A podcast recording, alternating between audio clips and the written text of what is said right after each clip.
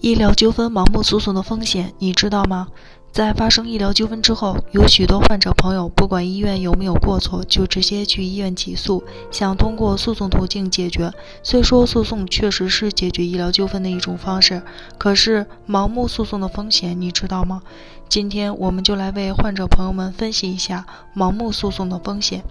首先，我们知道诉讼要交诉讼费，医疗案件一般都要进行司法鉴定，而司法鉴定的费用也要由原告预交，最后根据鉴定的结果来看由谁负担。这些是去法院打官司必须花费的费用。同时，由于患者朋友们不懂法律知识，如果想要更好的进行维权，他们还得请一个律师帮助他们进行诉讼，这样一来还要支付律师费，这些费用加起来也是相当多的。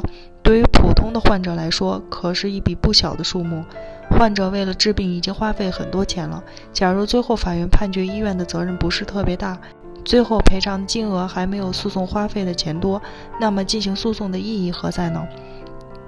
其次，就算有些患者不在意费用的问题，他们就是想找医院讨个说法，得到一个心服口服的结果。可是也得考虑时间成本，因为我们知道医疗案件的周期相对于其他案件来说比较长，原因在于医疗案件至少要经过两次开庭，一次司法鉴定，这个时间就比较长了，少则几个月，多则一年半载。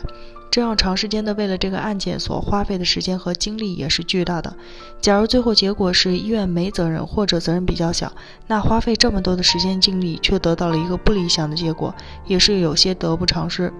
最后还有一个不得不考虑的比较大的问题，那就是盲目诉讼很可能导致医疗案件败诉。因为我们也知道，医疗案件的关键在于一审，在于司法鉴定环节。假如你在诉讼前连医院的问题都没有搞清楚，都不知道医院有没有过错，与患者损害结果之间有没有因果关系，到了开庭和司法鉴定听证会。你都不能清晰准确地陈述出医院的过错，那么最后就很有可能会败诉。假如你一审败诉了，再想通过二审挽回就变变得非常困难了。既然知道了盲目诉讼存在的风险，患者朋友们应该怎样应对呢？我认为。在发生医疗纠纷之后，第一时间不要直接去起诉，而是先弄清楚有没有诉讼的必要。首先，封存病历肯定是必须的。然后，患者朋友可以把病历拿给相关的医学专家进行分析评估，让他们看看医院的诊疗活动中是否存在过错，以及与患者最后的损害结果之间是否具有因果关系。根据专家的意见，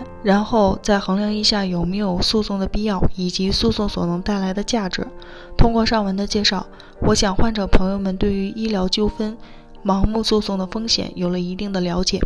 因此，遇到医疗纠纷的时候，第一时间不要盲目去诉讼，应尽可能咨询相关专家的意见，然后再衡量一下是否有诉讼的必要。如果有必要诉讼，再去诉讼；如果没有必要，那就只能采取别的解决办法。北京伊顿健康汇聚了国内外知名的医疗专家、司法鉴定专家、法律专家，为患者提供第三方医疗评估服务，